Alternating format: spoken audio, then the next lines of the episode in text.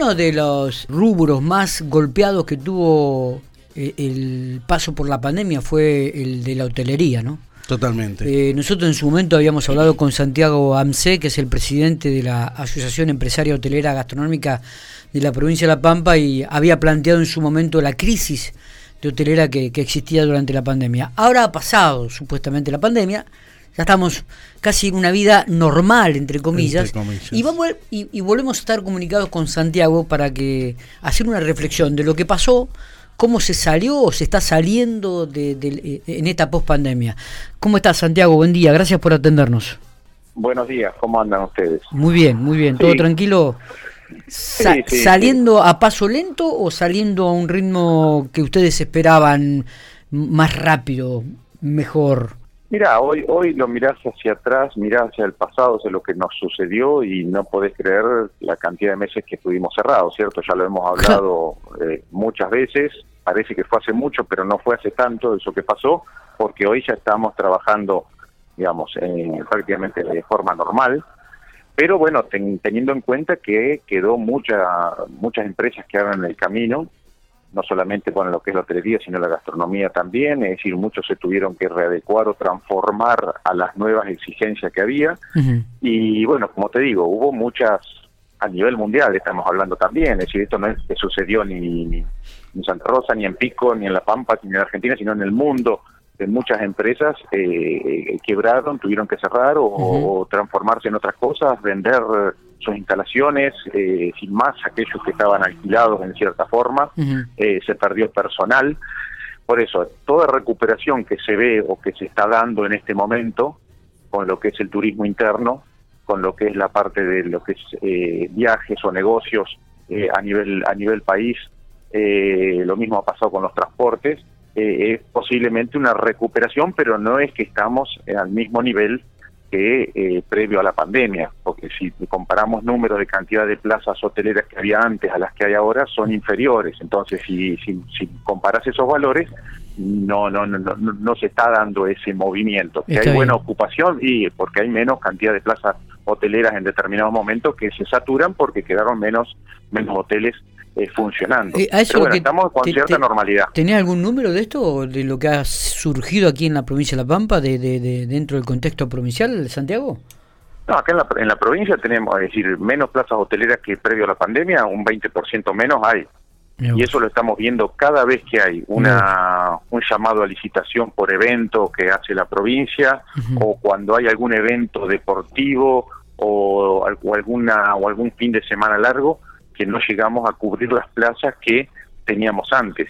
Cuando te hablo de plazas son camas, cantidad de personas que se alojan en un hotel, ¿cierto? Entonces, si a vos te, te dicen se necesita para un evento mil, eh, mil camas en determinado lugar, que antes las cubrías, hoy no lográs cubrirlas. Entonces ahí es donde ves que hubo una, una caída en esa cantidad de, de plazas que se ofrecían antes y ahora no podés ofrecerlas. Eh, y es difícil poder recuperarlas porque la inversión en lo que es hotelería es una inversión, eh, es inversión grande, es decir, no se abre un hotel todos los días. Entonces hubo acá, eh, bueno, acá en Pico, es decir, es decir hubo, hubo establecimientos que se transformaron en lo que es ya sea un geriátrico, en oficinas o es decir, en otro tipo de, de, instalaciones que se le dio al hotel y eso se perdió. Pero bueno, como decíamos al principio, se está empezando a trabajar normalmente, eh, ya sea en épocas de verano o en invierno, se, se movió gracias a herramientas como fueron el previaje. justamente eso quería preguntarte, ¿no? ¿Cómo estuvieron con, el previaje? ¿Cómo trabajó la PAMPA en relación a esto, la, la situación hotelera? Bueno, tenés que separar el previaje 2 con este último que hubo, el previaje 3. El previaje 2, la verdad que fue un, un éxito en todos lados eh, ya sea porque venga gente a, La Pampa o gente de paso. Los lugares que más vendieron fueron muchos destinos de la Patagonia, lo que hizo que ese tránsito de la gente que iba hacia la Patagonia utilizara los servicios de La Pampa.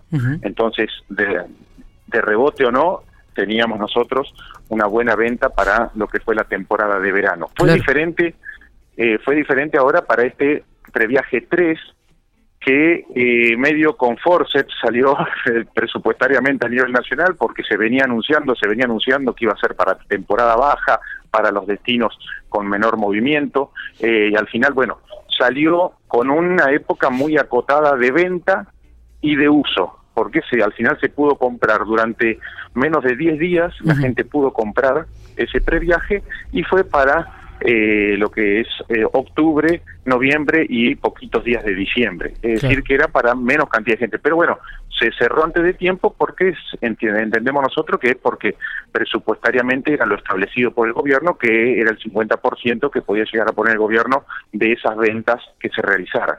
Por eso van a decir que fue un éxito porque se terminó la plata, ¿cierto? Pero bueno, fueron un movimiento muy escaso comparado con lo que fue el verano, bueno, el verano pasado. E-, esta reflexión que haces vos este, la hemos escuchado ya de varias personas, este, donde el plazo fue muy acotado como para poder tramitar una plaza de turismo, reservar hotel, bueno, y, y, otras, y otros condimentos que hacen a, este previaje, ¿no? Eh, algunos hoteles he escuchado, no, no, no tengo esta información, pero había escuchado que muchos hoteles se habían transformado en apart hotel también dentro de la geografía provincial. ¿Esto es así, el registro que me, que me llegó aquí a la mesa de trabajo? lo que pasa es que eh, transformar un hotel en una par tiene sus costos también. Eh, no es solamente decir lo transformo en una par, vos dentro de, esa habitación tenés que transformar en lo que es la parte de, mobiliario y cocina, como para brindarle al, pasajero un, un servicio extra dentro de la habitación, ¿cierto? Eh, la modalidad esa, sí, va surgiendo. Han desaparecido a par, acá en Santa Rosa había a par hoteles y, ahora se han transformado a lo que es departamentos mensuales. Digamos, decir, ya no lo toman porque eh, posiblemente con la ley de alquileres y todo ese tipo de cosas han hecho de que se transformen a tener que alquilarlo mensualmente, que les conviene más que, porque lo tienen seguro, que estar esperando posiblemente eh, ese, ese alquiler diario. Eh, porque no es continuo el movimiento que tenés, tenés eh, caídas muy grandes de ocupación durante la semana. Por ejemplo, en estos días estamos teniendo ocupación por debajo, entre, es decir, por debajo del 25%. Posiblemente fin de semana acá en Santa Rosa vamos a tener una ocupación plena porque está el turismo nacional, la competencia de automovilismo, ¿cierto? O algún evento que se dé, pero si no es por los eventos puntuales, durante la semana la ocupación es muy baja y eso tenés que sostenerlo a lo largo del tiempo, digamos, durante todo el mes tenés que hacer ese análisis a ver cómo fue ese equilibrio. Entonces lo mismo pasó con los APAR, los APAR eh, que, que, existían, eh, que bueno, que hicieron un análisis y, lo transformaron en alquiler mensual. Pero bueno, eh, sí está la posibilidad de ir transformándolo, pero peor que eso, eh, es decir, cuando se transforman de una modalidad de alojamiento a otra, no habría problema porque la, cantidad de plazas hoteleras sigue existiendo. existiendo claro. cuando se van a otro sector, ¿cierto? Claro. Cuando se alquilan o se venden para otra actividad y ahí se pierden las plazas en la provincia. Está bien, y en el mundo, ¿cierto? ¿Cómo, está trabajando el turismo dentro de la provincia de La Pampa? ¿Qué lecturas es? Mira, digamos, yo no, digamos, ahí se trabaja o la oferta que se está dando es con algunas estancias turísticas que uno ve que, tienen una oferta, pero te vuelvo a repetir, es muy escasa la cantidad de, eh, de personas que consumen eh, eso comparado con el movimiento global que tiene el turismo en general, ¿cierto? Porque son eh, son servicios más acotados, más más chicos, menos cantidad de gente. La cantidad de personas que pueden llegar a ir a una estancia no es lo mismo que la que puede llegar a ir a un destino de montaña o a un destino de playa, ¿cierto? Es más personalizado. Entonces, el, el, turismo rural, algunas excursiones que se hacen, se están haciendo eh, en lugares como la Dela o en el oeste, eh, es decir, es como que hay prestadores de servicios que se están animando a, hacer ese tipo de excursión y venderlas. Lo que hizo la pandemia es que el pampeano conozca también porque no te podías mover muy lejos y eh, un poco empezamos a conocer los alrededores de nuestro lugar donde de residencia, ¿cierto? Eh, y así también, así como el pampeano tuvo la posibilidad, eh, medio en forma obligada, de conocer los destinos de cercanía, también el, el turista nacional está tratando de conocer otras cosas. Entonces es una alternativa posible para que la Pampa, es decir, pueda venderle a, los argentinos esos destinos dentro del país. Eh, hablamos de la prepandemia, hablamos cómo se vivió durante la pandemia, estamos hablando sobre esta salida ya de la pospandemia, digo, y, proyectándonos a futuro, Santiago, para cerrar la charla, digo, eh, de acuerdo a tu experiencia, ¿cómo, ¿qué se debería hacer como para optimizar aún más este recurso del turismo?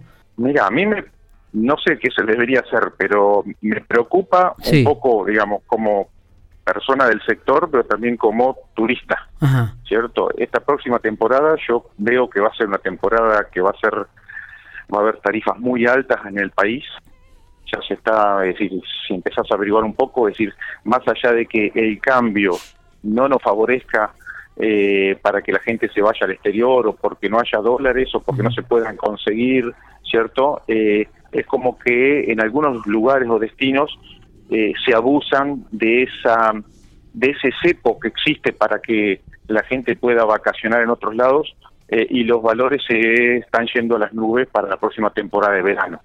Que va a haber movimiento, yo creo que sí, porque estamos encerrados dentro de, eh, de una situación que hace que no te puedas ir muy lejos, no puedas vacacionar en el exterior. Entonces, pero aquel que tiene disponibilidad de dinero para gastar, eh, es decir, es como que va a ver si, si le conviene o no eh, eh, gastarse unos dólares afuera o gastar muchos pesos acá en Argentina, porque ya te digo, para mí eh, va a ser una temporada cara para el argentino medio, porque las tarifas se van a se van a ir se van a ir subiendo porque ya te digo va a haber mucha demanda nuevamente de de, vacacionar.